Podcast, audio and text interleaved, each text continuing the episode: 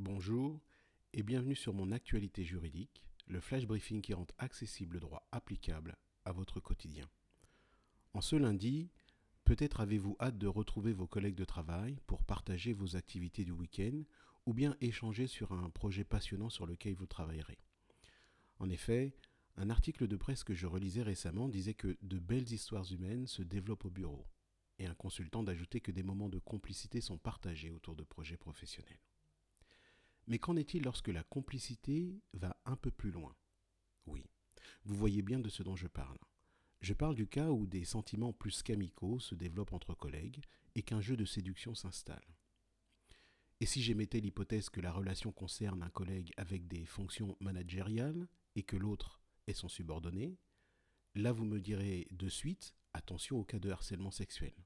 Et vous auriez raison, car le harcèlement sexuel consiste notamment en des propos ou comportements à connotation sexuelle répétée qui soit portent atteinte à la dignité d'un salarié en raison de leur caractère dégradant ou humiliant, soit créent à l'encontre du salarié une situation intimidante, hostile ou offensante.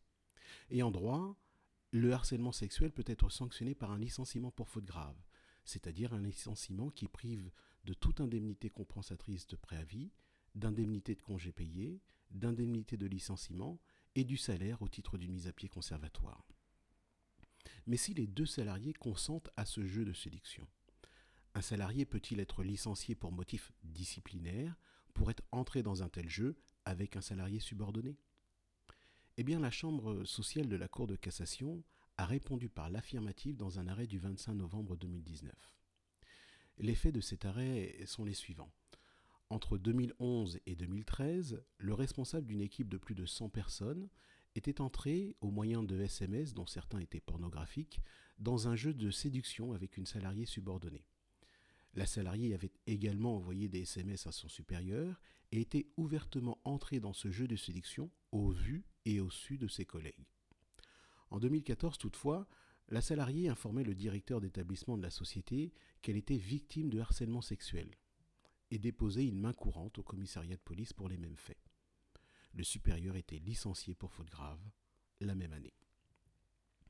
Le 11 octobre 2017, la Cour d'appel de Versailles jugeait que les faits de harcèlement sexuel n'étaient pas constitués, puisque la salariée avait participé au jeu de séduction en répondant aux SMS et avait adopté une attitude très familière à l'endroit de son supérieur. Dès lors, en l'absence de toute pression grave ou de toute situation intimidante, hostile ou offensante à l'encontre de cette salariée, la Cour d'appel a déduit que son attitude excluait la qualification de harcèlement sexuel. Toutefois, la Cour d'appel jugeait que le jeu de séduction auquel s'était livré le supérieur caractérisait un comportement incompatible avec ses responsabilités, ce qui justifiait son licenciement disciplinaire. Le salarié, invoquant la vie privée, se pourvoyait en cassation au motif que la Cour d'appel n'avait pas donné de fondement juridique à l'incompatibilité qu'elle invoquait.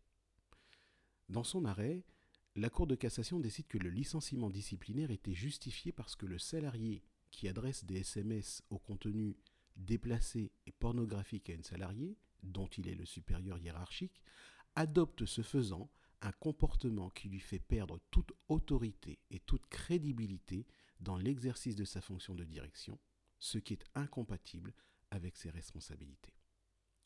En somme, ce que la Cour de cassation dit, c'est qu'un jeu de sélection consenti entre deux salariés dont l'un est le supérieur hiérarchique de l'autre ne peut certes pas donner lieu au licenciement du supérieur pour harcèlement sexuel. Toutefois, lorsque le jeu de séduction se fait aux yeux de l'ensemble de l'équipe du supérieur et que ce jeu lui fait perdre toute crédibilité et toute autorité auprès de son équipe, cela affecte la vie de l'entreprise et le licenciement disciplinaire de ce supérieur est alors justifié. La norme ainsi retenue dans le cas d'espèce est la crédibilité et l'autorité du supérieur hiérarchique. Par conséquent, les actions de celui-ci doivent être confrontées à cette norme afin de déterminer l'existence d'une faute disciplinaire. Voilà, c'est tout pour aujourd'hui. Merci de votre écoute. N'oubliez pas de nous suivre sur Twitter. Nous sommes at getlegal, G-A-I-T-L-E-G-A-L. Et n'oubliez pas non plus de nous dire que vous appréciez ce flash briefing en nous laissant des étoiles, 5 de préférence, et un commentaire. Merci encore et à mercredi prochain.